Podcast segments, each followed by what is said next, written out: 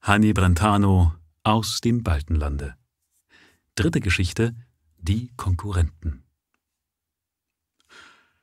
Volle 70 Werst, ein Werst, 1060 Meter, hatte Jakob Austring bis Neuhof zu fahren.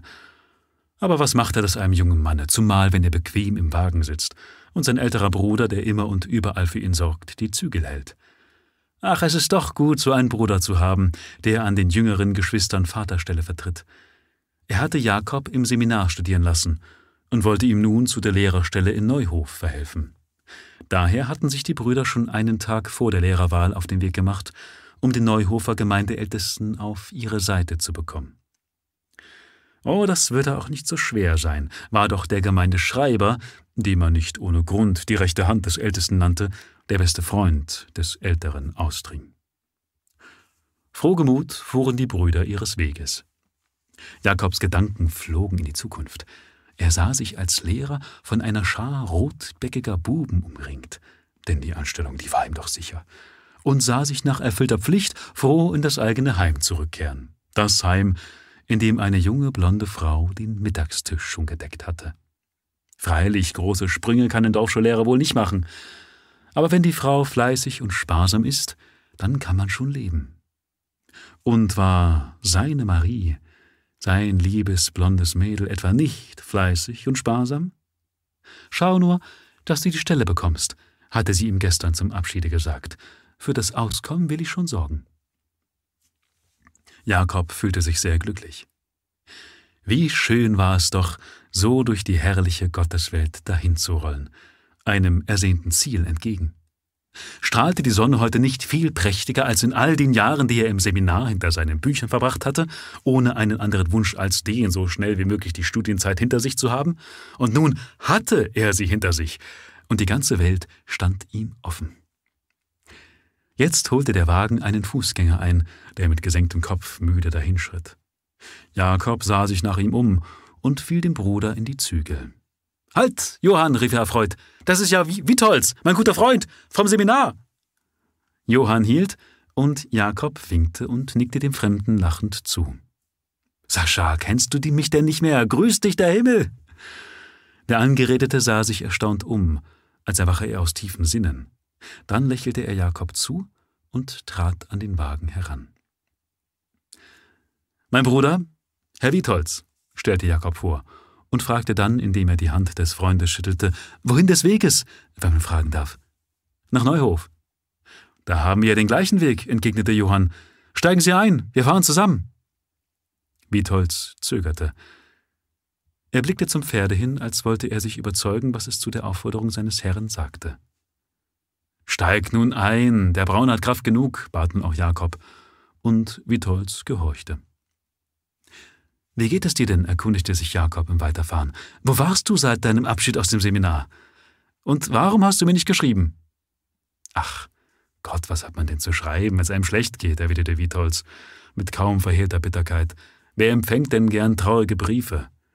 Freunde sucht man dann nur auf, wenn man im Glück ist. Ja, Unsinn, was du da redest. Bist du denn immer noch so schwermütig wie im Seminar? Du bist um zwei Jahre früher mit den Studien fertig geworden als ich obgleich wir im selben Alter stehen. Und trotzdem klagst du, dass es dir schlecht geht? Ich klage nicht. Du fragst, ich antworte. Jakob schaute nun aufmerksamer den ihm gegenüber sitzenden Kameraden an und bemerkte jetzt erst die Blässe seines eingefallenen Gesichts, den schmerzlichen Zug um die zusammengepressten Lippen, die etwas schadhafte Kleidung und die abgearbeiteten Hände. Ihm war, als müsse Witholz viel Schweres durchgemacht haben in den zwei Jahren, als wisse er schon viel mehr vom Leben selbst als Jakob. Hast du keinen Posten? fragte er den Freund. Oh ja, aber was für ein, antwortete Witholz. 120 Rubel im Jahr. Das klingt ganz schön, solange man nicht nachzählt, wie viele Monate ein Jahr und wie viele Tage der Monat hat. Ich komme halt nicht vorwärts in der Welt, weil ich keine Schmeicheleien zu sagen verstehe, nicht bitten und betteln kann. Dafür wird das nun meine alte Mutter lernen müssen, denn wenn ich nicht bald mehr verdiene, muss ich ins Armhaus. Muss sie ins Armhaus vor allem. Meine Eltern haben mir ihren letzten Kopeken hingegeben, um mich studieren zu lassen. Mein Vater ist gestorben, bevor ich was geworden bin. Wer weiß, ob die Mutter es erlebt, dass ich etwas werde. Johann wollte dem Gespräch eine andere Wendung geben und bot den jungen Leuten Zigaretten an. Jakob aber meinte, Ach nein, wir sind ja jetzt bald in Neuhof, vielleicht macht das keinen guten Eindruck. Die Leute sagen ja oft, wer raucht, der trinkt. Auf wen willst du denn einen guten Eindruck machen? fragte Witolz, aufmerksam werdend. Morgen ist Lehrerwahl in Neuhof, erklärte Jakob harmlos. Und du, du bewirbst dich um die Stelle? stieß Witolz erschreckt hervor. Natürlich, ich habe doch noch keinen Posten, und wenn ich sucht, der findet nichts. Freilich, du hast ganz recht. Witholz bemühte sich, ruhig zu sprechen, aber seine Stimme zitterte. Jetzt erst begriff Jakob, dass auch der Freund wegen der Lehrerwahl nach Neuhof wollte. Er schwieg, wie erschreckt. Johann aber wollte Gewissheit haben. Sie haben sich wohl auch gemeldet, Herr Witholz? fragte er ein wenig spöttisch. Wo gemeldet? Nun, in Neuhof. Für die Lehrerstelle. Ich. Ich will es heute tun, erwiderte Witholz zögernd. Aber dann sind wir ja Konkurrenten, Jakob.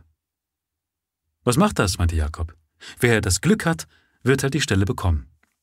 Ja, ja, wer das Glück hat, sprach Johann lächelnd. Er wusste ja, dass der Gemeindeschreiber sein Freund war, und er hatte einen 25er in der Brieftasche. Ja, so geht's in der Welt. Auf das Glück kommt's an, fuhr er fort, als die beiden anderen schwiegen. Auf das Glück haben kommt es an, tönte es im Herzen der beiden Konkurrenten wieder. Wer von ihnen, die sich seit Jahren Freunde nannten und die nun Konkurrenten geworden waren, würde der Glückliche sein? Im Neuhofer Gemeindehaus ging es am nächsten Tage lebhaft zu. Sechs Kandidaten hatten sich gemeldet, hatten ihre Zeugnisse abgeliefert, ihre Forderungen genannt und warteten nun im Vorzimmer auf das Ergebnis der Beratung. Sie befreundeten sich nicht miteinander, denn jeder sah in den fünf übrigen, wenn auch nicht seine Feinde, so doch auch keine Freunde. Jeder wollte die gute Stelle haben und sagte sich, dass sie ihm sicher wäre, wenn eben nicht die fünf anderen Bewerber aufgetaucht wären. Jakob saß allein in einer Ecke. Sein Bruder hatte alles getan, was er für notwendig gehalten hatte, und war in den Krug hinübergegangen. Er wollte sich den Anschein geben, als kümmere er sich um die ganze Angelegenheit gar nicht. Er war ja seiner Sache sicher. Ein Zehner war gestern Abend für Bier und Schnaps draufgegangen und alle, die was zu sagen hatten in Neuhof, hatten erklärt, dass sein Bruder der tüchtigste Kerl weit und breit sei. Heute schien sie aber trotzdem verschiedener Meinung zu sein, denn die Beratung nahm gar kein Ende. Jetzt kam der Gemeindeschreiber zu Jakob heraus, zog ihn mit sich auf den menschenleeren Hof, und sagte Herr Austring, jetzt dreht sich die Frage nur noch um Sie und einen gewissen Witholz, denn Sie zwei haben die glänzendsten Zeugnisse. Nun ist die Sache aber die, Witholz verlangt um hundert Rubel weniger Gehalt als Sie, und daher sind die meisten der Herren auf seiner Seite. Könnten Sie nicht die gleiche Forderung stellen wie der andere? Dann wäre Ihnen die Stelle sicher. Später kann ja eine Gehaltserhöhung stattfinden, das lässt sich schon machen. Es handelt sich ja nur um den Anfang. Wollen Sie nicht hereinkommen und den Herren erklären, dass Sie mit demselben Gehalt zufrieden sind wie Witholz?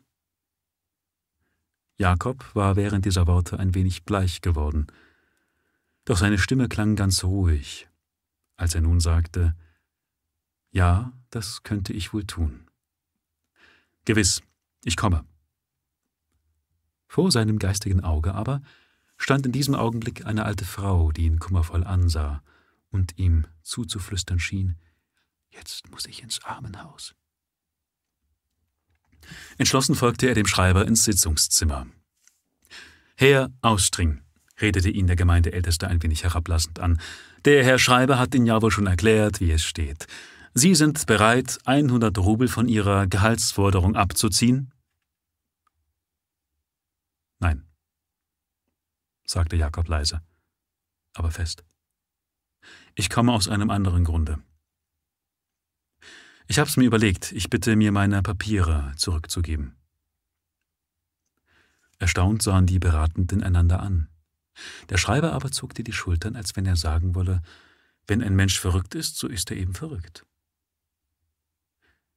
Ich wiederhole meine Bitte, erklärte Jakob nun laut und sicher. Ich weiß sehr wohl, was ich tue, meine Herren.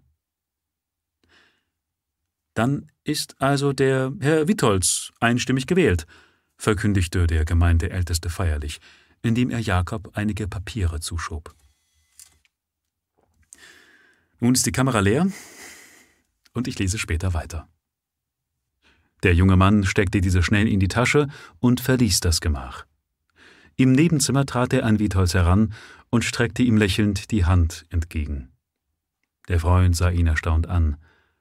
Ach so, du also bist der Glückliche gewesen. Ich könnt's mir denken, murmelte er zwischen den Zähnen. Du täuschst dich, Sascha, erwiderte Jakob. Die Herren haben sich einstimmig für dich entschieden.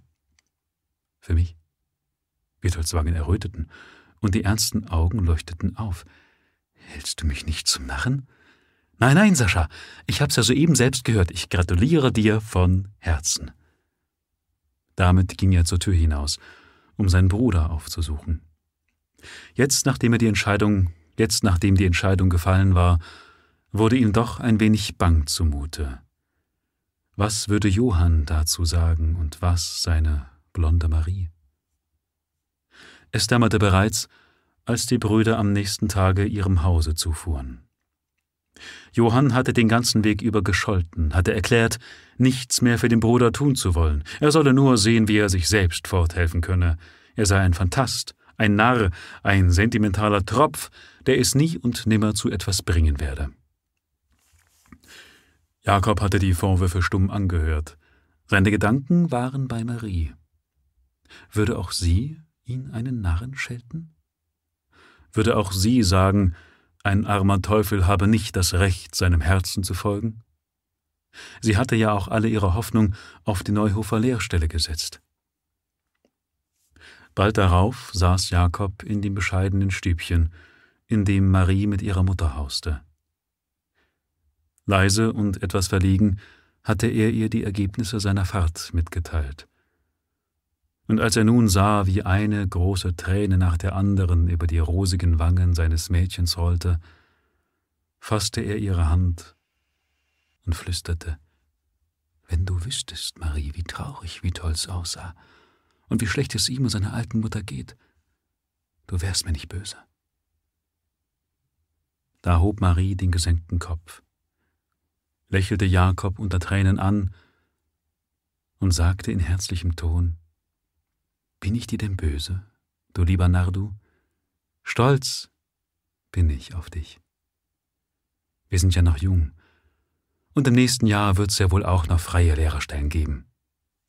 Wir wollen uns jetzt lieber ausmalen, wie Witolds alte Mutter sich freut, dass sie nun nicht ins Armenhaus muss.